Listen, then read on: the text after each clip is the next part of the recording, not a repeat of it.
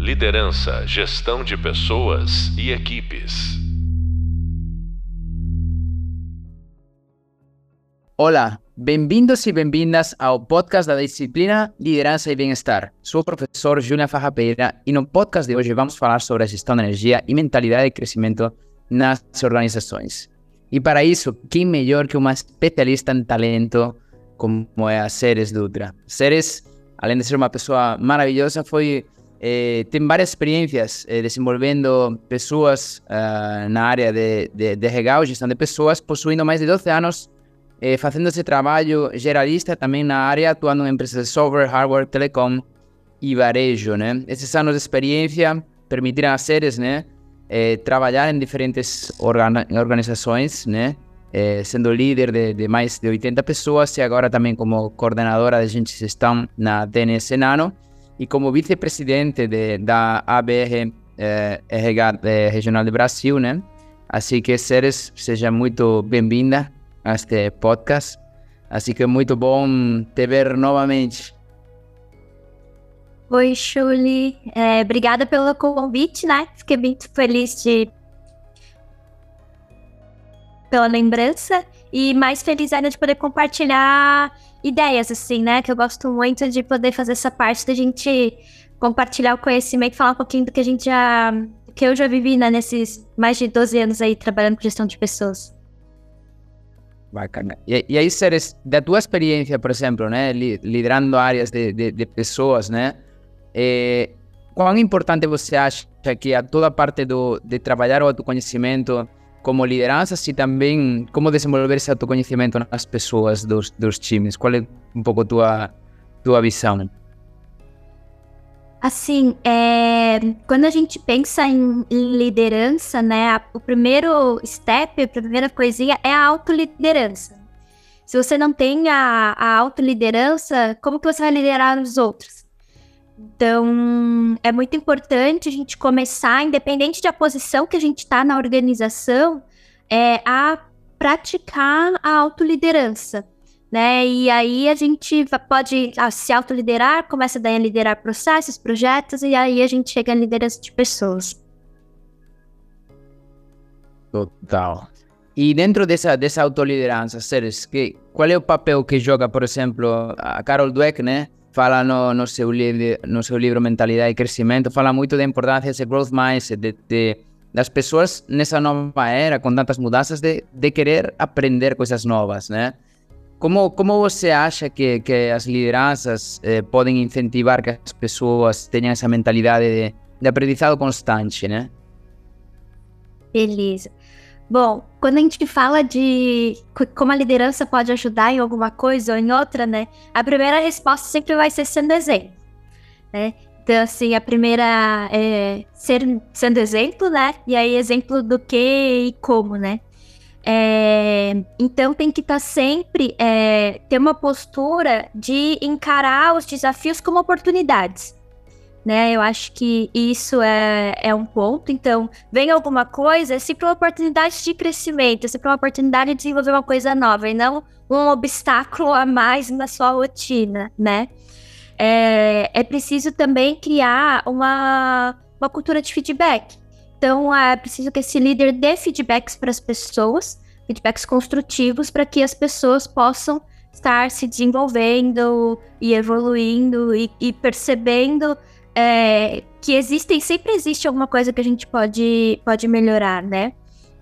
E também é preciso que a gente cultive a resiliência dentro da, das nossas. Da, internamente, né? É, então a gente tá ali é, entendendo que as coisas vão mudar, enfim, a gente conseguir voltar para o nosso centro, pensar nas coisas, é, faz muito parte. Assim, quando você tem uma mentalidade mais fixa, você tende a perder o centro quando acontecem as coisas e às vezes não volta mais, né? Então é importante ter resiliência. Eu acho que isso, né, além disso, os líderes, enfim, isso são ações do dia a dia, eles também podem fornecer treinamentos e tal, mas acho que se fizer esses três pontos já, já ajuda bastante. Bacana, bacana. É muito interessante esse ponto da resiliência aí, né, é, Séries? Depois um pouco da, da, pandemia, né, que teve todo, essa, todo esse momento da pandemia, que aumentaram todos os números de casos de saúde mental, também nas, nas, nas empresas e demais. Qual seria o, o, aspecto mais importante para fortalecer assim, a re resiliência dentro das organizações? Eu acho que você dá essa retroalimentação para as pessoas, assim, de como elas estão agindo, como elas estão pensando, tá sempre dando esses esses feedbacks, assim, eu acho que é importante. Eu acho que é o mais. É o que dá para fazer, digamos assim, você não tem. Você tem zero recurso, você tem zero coisas. Dê feedbacks para o seu liderado, dê feedbacks na sua equipe que você vai conseguir cultivar essa cultura de resiliência, assim, né? E você sendo o exemplo também. Então, aconteceu alguma coisa, né? Não é os, os seus liderados, digamos, não são seus coleguinhas, né? Pra você estar tá ali desabafando e tal, né? Pensa, respira. Seja o um exemplo, né? Se autolidere depois para você poder ser um bom líder. Muito bom, muito bom. E qual, qual é a, maior, por exemplo, dificuldade que você vê nas lideranças, né? Muitas vezes uh, falam que o, feedback, uh, o ser humano está preparado para ouvir, né? Ou, ou brigar contra um feedback, digamos, de forma instintiva, natural, né? No ser humano.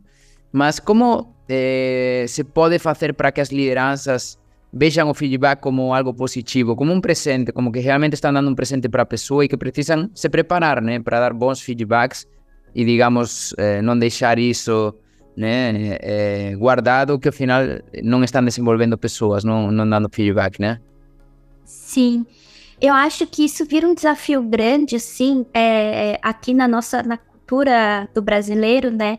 A gente tem uma dificuldade muito grande com conversas difíceis. E eu acho que é uma coisa, assim, cultural. É, é falar que alguma coisa só de liderança, enfim, acho que acaba sendo raso, sabe? É, sabendo que a gente tem essa dificuldade de ter conversas difíceis, é, eu acho que a gente fazer baby steps. Então, ir pensando e aos pouquinhos, assim, começa com alguma coisa superficial, né? E eu acho que é, antes de fazer um dos caminhos para fazer com que os líderes vejam valor é eles vendo que eles evoluíram com isso também. Então, é, começa de cima para baixo, né? Tá ali com que a diretoria faça para gerência, a gerência para coordenação, e aí vai chegar na equipe. Agora, chegar para um coordenador e falar, olha, você tem que dar feedback para sua equipe. Se ele nunca recebeu feedback do gerente dele, fica muito mais difícil, né? Então, é criar essa cadência, né, de cima para baixo. É, o, como gestão de pessoas também, como parceiros do negócio, você está dando feedbacks para as lideranças que você atende, que você não para qualquer pessoa que você tem, na verdade, proximidade. Então, acho que a área de gestão de pessoas é, pode ser o um exemplo disso, né? Começar a fazer. E o começo, eu acho que pode ser isso do baby steps. Então, vamos começar com feedbacks que não sejam tão ainda difíceis. E a gente vai treinando para a gente fazer o difícil. Porque se for do 0 a 80 numa vez só, de repente a pessoa não faz e tá, e você já quer que ela comece a ter conversas difíceis, é, ou vai ter resistência, ou ela vai fazer e vai virar um desastre total. Total, total. E é muito interessante que você falava agora, né? Que, que claro, um coordenador, um coordenador uma coordenadora, ah, você tem que dar feedback para o time, mas nunca recebeu feedback, né? E é interessante porque agora, por exemplo, no meu caso, trabalhando com muitas organizações diferentes, acontece muito, né? Nesse caso, qual acha que é a melhor forma, né, para conseguir também é, que o CEO entenda tipo, que também os seus, eh, digamos, os liderados mais próximos, que se entende que são pessoas com uma senioridade maior, que também precisam feedback, né?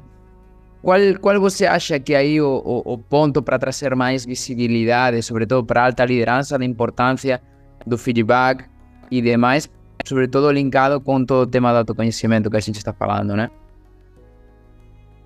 Sim com certeza não adianta chegar para o CEO e falar que ele precisa dar feedback para os gerentes dele, né? Isso já é uma coisa.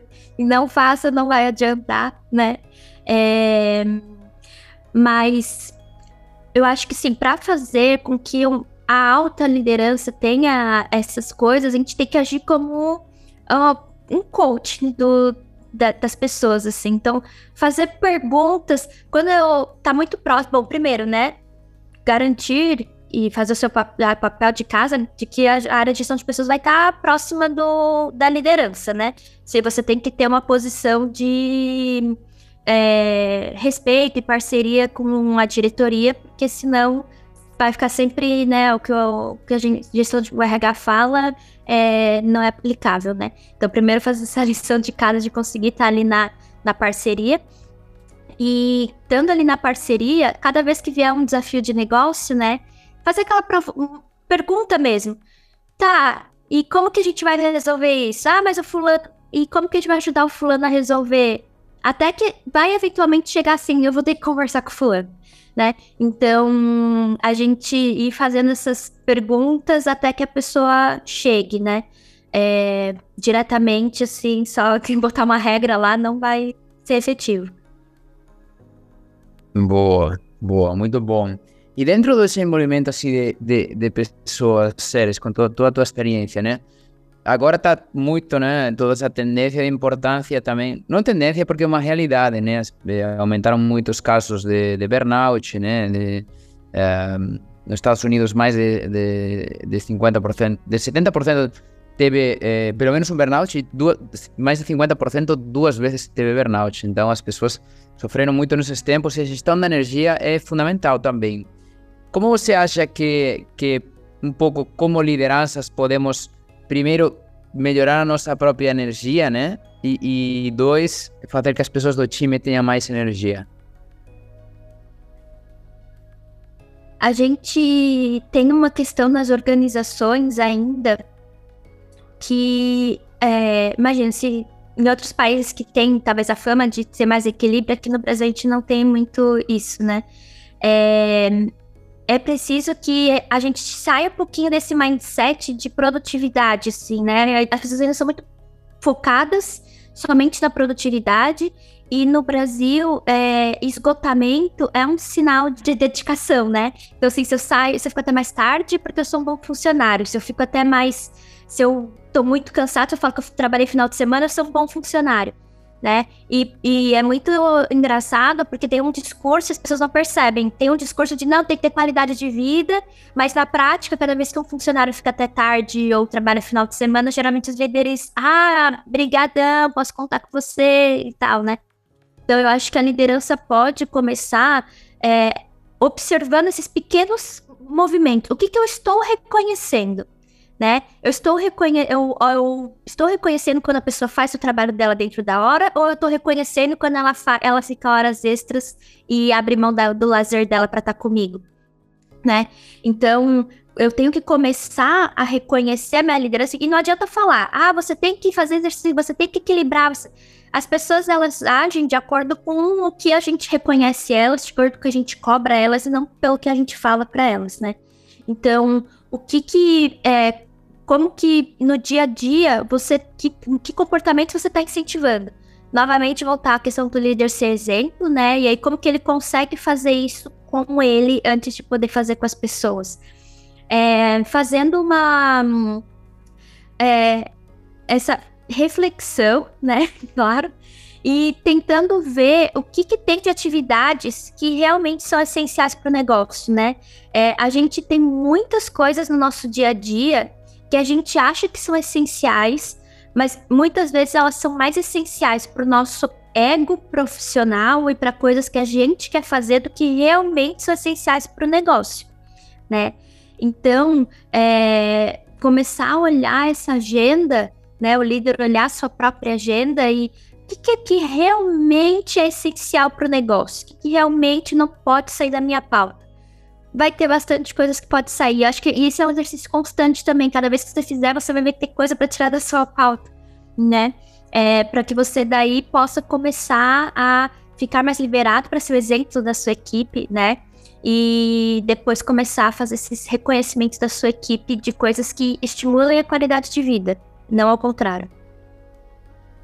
Nossa, muito legal. Tava anotando muito interessante, não, que tu falou agora de, de fazer coisas que o que é essencial para o negócio, não? E como ego pode, no final, é, a gente fica al final muito com muita muita coisa, né? E não não acaba priorizando, né? E um pouco você falava também da importância de do que estou reconhecendo, achei muito interessante também, né? Estou reconhecendo que a pessoa ficou até tarde, ou que ela entregou o projeto com uma alta qualidade, um alto desempenho? E, e falando um pouquinho de reconhecimento, não é que são umas das formas que, que, que impactam mais no engajamento das, do, das pessoas e dos times. Eu achei muito legal essa dica, né? De reconhecer, tipo, de não reconhecer o, o tempo que fica, sino reconhecer, o, a, digamos, a qualidade da, da, do objetivo e da tarefa. Como você acha que é importante? De que forma se pode incentivar mais as lideranças a que reconheçam mais, sabendo que é uma coisa gratuita e é fácil relativamente de fazer, só que muitas vezes a correria não deixa de praticar, né? O que você recomendaria? É, eu acho, bom, eu vou, eu vou só dar uma pincelada em algumas lições de casa que a gente tem que fazer antes, né? É, tem que estar claro também na organização quais são os comportamentos, as coisas que vão ser é, reconhecidas ali, valorizadas ali naquele ambiente, né? É, tendo claro assim o que, que é importante para a organização, é, o papel do líder é começar a olhar aquela listinha que isso aqui que é importante, isso aqui que são nossos valores, isso aqui e observar o que, que as pessoas fazem e reconhecer. Mas sim, no dia a dia as pessoas esquecem. Então é quase que colocar meta mesmo, é o poder do hábito, criar o hábito e talvez botar ali, colocar na agenda, assim, sabe? Reconhecer uma pessoa essa semana botar isso como meta, chegar na sexta-feira, tem que ter reconhecido uma pessoa naquela semana. E, e, fazendo assim até que acabe virando naturalmente, né? E as pessoas tendem a seguir o comportamento do grupo, né? Então, se. E o exemplo do líder. Então, o líder começa a fazer, naturalmente as pessoas também acabam é, refletindo o comportamento da liderança, né?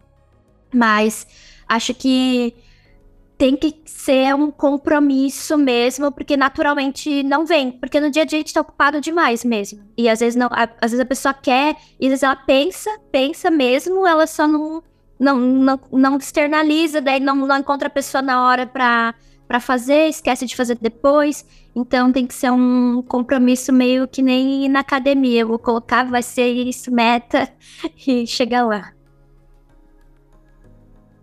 Legal, muito. Na verdade que é super, super interessante. De fato, agora eu estava eh, fazendo um workshop para uma empresa aqui grande de tecnologia no, Rio e trabalhavam com, com as fortalezas, né, com autoconhecimento, né? E uma pessoa falou uma coisa muito interessante que falou: "Ah, as minhas fortalezas me ajudam a pensar muitas vezes quando eu tomei decisões erradas, eu não estava pensando nas minhas fortalezas, né? Tipo, né? Afinal, não pensei nas minhas fortalezas para tomar boas decisões.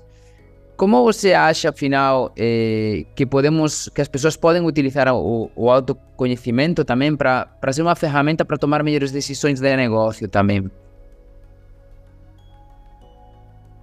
Eu acho que isso é essencial, assim, para qualquer decisão, né? O autoconhecimento, você entender o que, que é importante para você, o que, que faz sentido para você faz toda, toda a diferença para você tomar decisões coerentes e decisões que você vai bancar depois. Quando você toma uma decisão que não tá perto, é, não é uma coisa que seja um valor para você ou alguma coisa, normalmente você não banca essa decisão depois. Né? Você fez porque teve que fazer e você não banca ela. E aí isso não é sustentável para negócio nenhum.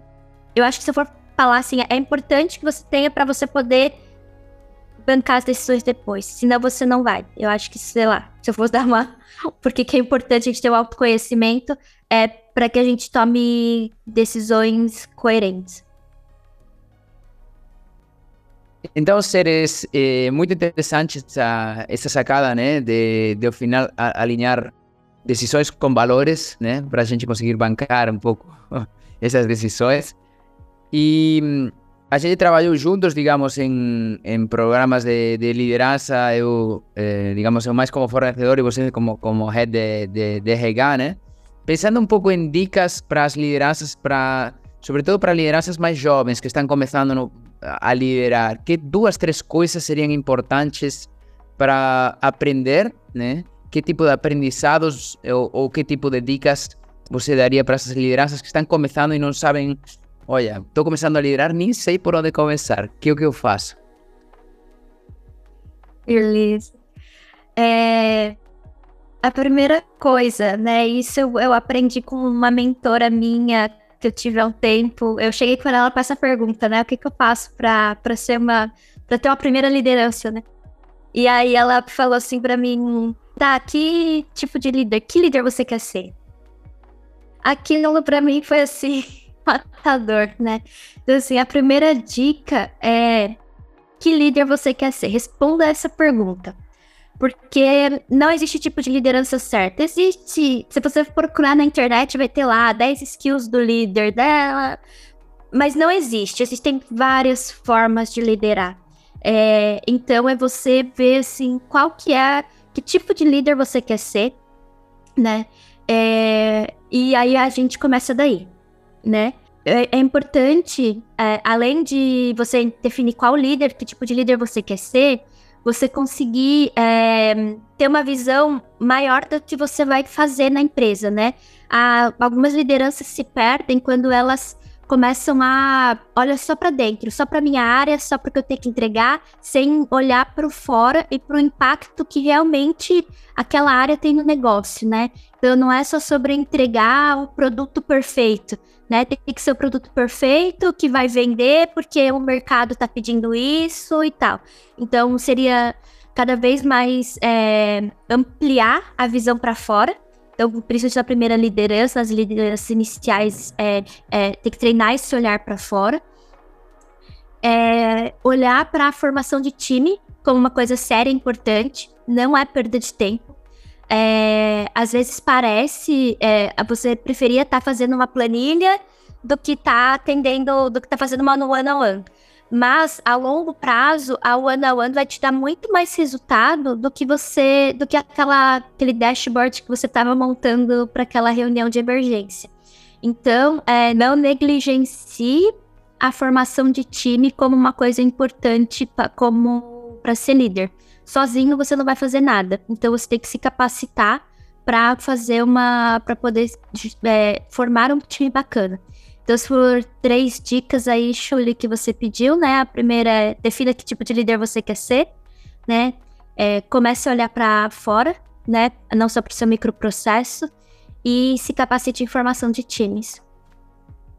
Espetacular essas, essas dicas, Ceres. É, na verdade, que estava aqui anotando, porque acho que as três são, são realmente valiosas, né? Essa pergunta, né? A gente fala muito que, que afinal boas perguntas eh, mudam realidades também, né? De, com boas perguntas podemos desenhar futuros futuros incríveis, né? E pensando um pouco nessa parte de, de gestão de time, né? Acontece muito que as, sei lá, lideranças que são promovidas é, porque foram tecnicamente muito boas, pessoas profissionais muito bons e ou boas na parte técnica, têm muita dificuldade em entender que ao final o sucesso do seu trabalho vai ser o sucesso das pessoas do time, né? E demora muito em virar essa chave, né? Que o que você acha que seria importante para essas novas lideranças para que virem a chave rápido de que sem o time eles ou elas não vão atingir os, os resultados que, que as organizações estão esperando delas? A minha chave virou na terapia. é, então, façam terapia, mas né, brincadeiras à parte, é, você vai perceber que você, se você não delegar, você vai começar a estar tá, tá relacionado a uma coisa que a gente falou de gestão da energia, né? Você não vai dar conta. É, e você vai começar a ficar sobrecarregado, né? Então, assim, um sinal de que você está fazendo alguma coisa errada é quando você está muito sobrecarregado. E, e, e, você, e, as coisas não vêm do jeito que você quer, você tem que ficar até mais tarde, você tem que trabalhar final de semana, e você tem que, né? É, mas eu acho que isso parte um pouco de não confiar, talvez, no que as outras pessoas vão fazer tão bem as coisas quanto você faria. Então, é, faz para começar, talvez a dica seria comece a fazer testes de com as pessoas, né? Comece a dar um pouquinho mais de desafio por vez, né? Você não precisa passar tudo que você faz para outra pessoa fazer, né? Comece a passar uma coisinha por vez, vai dando responsabilidade aos poucos para as pessoas. Elas vão se desenvolvendo, elas vão se motivando porque elas estão aprendendo. e você vai criando a confiança para você poder passar as suas as, as atividades para as pessoas, né?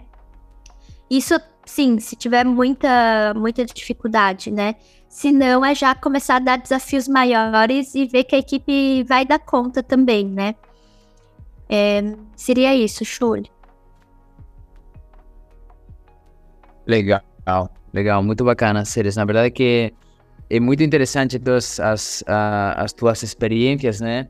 E pensando um pouquinho no, no que vem um pouco para frente, assim, na, na parte de talento, né? E é, talento, gestão de liderança, pessoas e demais. Que o que você está vendo como, como tendências aí para, digamos, para o futuro próximo, né? É, para um presente futuro próximo. Qual, qual é a tua visão, assim, de algumas tendências que, que estão vindo em relação a, a, a todo o tema de gestão de talento? A gente tá numa fase, Chuli, de. É, num limiar, assim, a gente tá numa fronteira nova, que é o surgimento das IAs, né? E eu não vou falar surgimento, né? Porque elas existem há muito, muito tempo, mas a, a, a acessibilidade às IAs, né? Que tá, a gente tá tendo agora. É, e tá vindo como uma avalanche dentro das empresas, né? Não é uma moralinha, não tá avisando, ela vai passar por cima de todo mundo. Então, quando a gente fala de desenvolvimento de lideranças e até desenvolvimento das pessoas, é, eu acho que a gente tem que estar tá muito ligado hoje, né, no lado hard de desenvolver as pessoas para usar ferra essas ferramentas, né, é, que estão aí no mercado. E pensando em desenvolver competências, a gente tem que ter um olhar muito forte para a questão de é, pensamento crítico, né? A gente não pode deixar de pensar criticamente, a gente tem que desenvolver isso nas, nas equipes, a gente não pode criar, é, ter uma equipe zumbi, né? Que só sai copiando e colando o que a inteligência artificial passou, falou, né? Então, cada vez mais é importante a gente conseguir ter um pensamento é, crítico para questionar as coisas que estão vindo, para fazer conexões, né? Pensamento analítico, né? Os dados são o petróleo, né? De hoje em dia. Então a gente precisa ter esse pensamento analítico afiado mesmo para. Às vezes as pessoas acham, ah, eu sou de humanas, eu trabalho em humanas, mas é, desenvolver um pouquinho esse pensamento analítico, essa questão data-driven é, é bastante importante. É, isso nesse limiar agora muito próximo, né? É, e a gente vai ter cada vez mais dificuldade é, de encontrar profissionais prontos no mercado. Então, uma mudança de mindset das empresas em relação ao desenvolvimento de pessoas é que talvez eu tenha que começar a desenvolver algumas pessoas até antes delas estarem na minha empresa, né? Então, o que, que eu posso fazer para ajudar que eu tenha mais profissionais capacitados no mercado, disponíveis para as minhas vagas quando eu tiver? ou, é, ou eu estou tá muito disposto a contratar alguém já cru e eu treinar, mas as empresas vão ter cada vez mais conseguir fazer programas de rampagem mais rápido, sabe? Porque as, as tecnologias estão indo muito rápido, enfim, quando você tá, se você fizer um programa muito longo, quando você está terminando de treinar uma coisa, a, já mudou tudo, sabe? Total, total. Muito, muito bacana aí esses três pontos, né? A inteligência artificial, o pensamento crítico, né? E gostei muito de desenvolver pessoas antes de chegar nas empresas, né? Ter um pouco essa, essa visão de, de futuro. E, Ceres, comentavas um pouco, uh, falavas né, que o que te ajudou quando você foi liderança mais nova é o tema da terapia, né? E foi algo que... É, foi algo em quase todos os podcasts, né? É, saem muito, né? Com as pessoas convidadas, da, da importância, final, também da, da terapia, né? e de cuidar um pouco essa, essa saúde mental. Que o que você acha que, que é importante, né? Você como líder, digamos, de, de pessoas em organizações, quais são as coisas que, em relação à saúde mental e ao bem-estar das pessoas, a, a, as organizações devem estar olhando com muito cuidado e com muito carinho? É, então, assim, algumas organizações, elas é, Ainda tem aquela questão que, que eu falei lá no começo, né? De valorizar a questão de quem fica até mais tarde, quem se esgota mais, Então tem que ter cuidado com isso. Uh, eu acho que tem que ter um olhar crítico para os programas de desenvolvimento de saúde mental que estão também surgindo no mercado, né? As empresas estão achando, algumas, é, que porque eu disponibilizo terapia, né? Disponibilizo, ah, falaram lá no podcast que é bom ter terapia, eu dou terapia para meus funcionários. É, disponibilizo terapia, disponibilizo benefício de academia para a pessoa fazer saúde física, mental, e as pessoas acharem que isso é suficiente. E não é. Né? É, por que, que eu digo que não é suficiente? Porque é um, a gente tem que criar um ambiente que não adoeça as pessoas. E a gente vai criar esse ambiente, criar esse ambiente é mais importante do que talvez oferecer esses programas. Né? Não estou tirando mérito desses programas de forma alguma, mas eu é, é, importante ver que, sim, qual a efetividade do negócio. Não adianta eu fornecer terapia, fornecer desconto em academia, se o meu, se o meu líder, meu chefe, me liga 8 da noite ou me liga final de semana para resolver problema, né? É, então, assim, aí realmente eu vou precisar de terapia, né? Porque o próprio ambiente de trabalho está me adoecendo. Então, as pessoas, as empresas precisam olhar para o dia a dia, o que, que é, elas estão fazendo internamente, e aí isso conseguem ver através de pesquisas, enfim, que possa estar tá adoecendo as pessoas.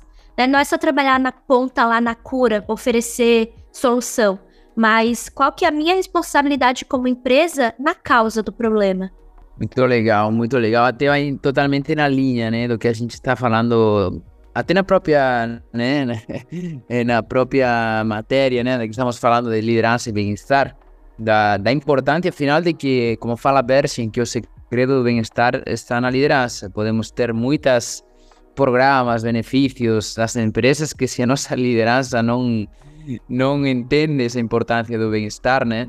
Uh, fica realmente, realmente é, difícil, né? E, e, pensando um pouco nesse ponto que você trouxe, né? Criar um ambiente que não adoeça as, as pessoas. Você que, además, sei que trabalhou desenvolvendo, né, uma, alguns culture code bem interessantes, né, como a cultura também, ela, ela tem um, acaba tendo um impacto, né, esse contexto nas pessoas, né. Além das lideranças que você falava, como você acha que as lideranças podem, fa podem fazer para que as culturas sejam culturas saudáveis? A cultura é o que a gente faz no dia a dia, né? Então, é a gente não esperar que a empresa mude o código dela ou não esperar que aconteça alguma diretriz, né? É a gente começar a fazer micromudanças no nosso dia a dia que vão ajudar com que daqui a pouco fique tão forte isso que a empresa vai ser automaticamente, né, quase que obrigada a mudar o código dela porque aquilo já está tão forte dentro da cultura. É, mas acho que é um passo, assim, entender que a cultura não é uma entidade à parte que a empresa cria e, e não sei de onde vem, né? A cultura que a gente faz no dia a dia. Então, é pegar toda essa conversa que a gente já teve e aplicar no, no seu dia a dia, assim. Começar a rever suas, o que, que você faz, a sua agenda, se faz sentido, se precisa estar aquilo ali. Rever, ver o que, que você está incentivando na sua equipe, quais comportamentos você está é, incentivando, que você está reforçando, valorizando. E buscar ajuda fora, assim, e incentivar que as pessoas é, busquem ajuda. Criar um ambiente de comunicação aberta com os colaboradores, né? Então, para que as pessoas tenham é, a, cor a coragem, digamos, esse coragem é a palavra, devia ser natural, né? Para que elas consigam falar naturalmente: olha, preciso resolver a minha vida, preciso sair mais cedo para fazer alguma coisa. Então, você conseguir criar um ambiente de comunicação aberta também com a sua equipe, eu acho que é um passo muito importante. Muito legal, muito bacana, sério. A verdade é que tô tava não, lendo as anotações de tudo que a gente falou, né? Tudo que você compartilhou, muito interessante sobre mentalidade de crescimento, autoconhecimento, a importância de liderar pelo exemplo, né? Eh, em relação ao todo o tema da gestão de, da energia, o que estamos reconhecendo, né? Estamos reconhecendo trabalho excessivo ou a qualidade. Também algumas dicas, né? De que tipo de líder você quer ser, entender o de negócio, de desenvolver times. Falamos de futuro de trabalho, de saúde mental e de cultura. Se você pudesse falar uma frase, eh, ou digamos, fazer um fechamento, né? De tudo que falamos, qual seria a sua mensagem que você gostaria de passar? Que as grandes mudanças estão nas nossas pequenas ações. É, acho que às vezes a gente espera grandes movimentos, quando na verdade é 20% do que a gente faz que traz 80% do resultado e do impacto na nossa vida e na vida das organizações. Então, é, não precisa pensar que as barreiras são enormes, né?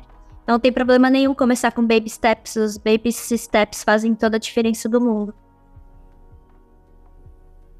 Eu acho que um fechamento com chave de ouro, né? É todos esses pontos, né? Que, que a gente pensa, nossa, mas é impossível fazer tudo, né? Mas é, a gente tem que priorizar e tem que começar pouquinho a pouco, né? Não adianta querer, é, né? É, ao final, uh, não, ser consistentes nos passos que, que vamos dando dentro das, das organizações. Seres, muito, muito obrigado pela, pela presença. Foi um bate-papo muito, muito rico. Aprendi, como sempre, muito com você. Assim que gostaria de te agradecer pelo seu tempo e por, por todos os ensinamentos compartilhados.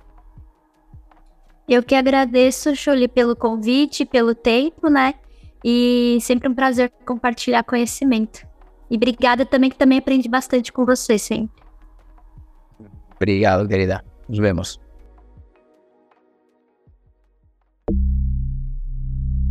Liderança, gestão de pessoas e equipes.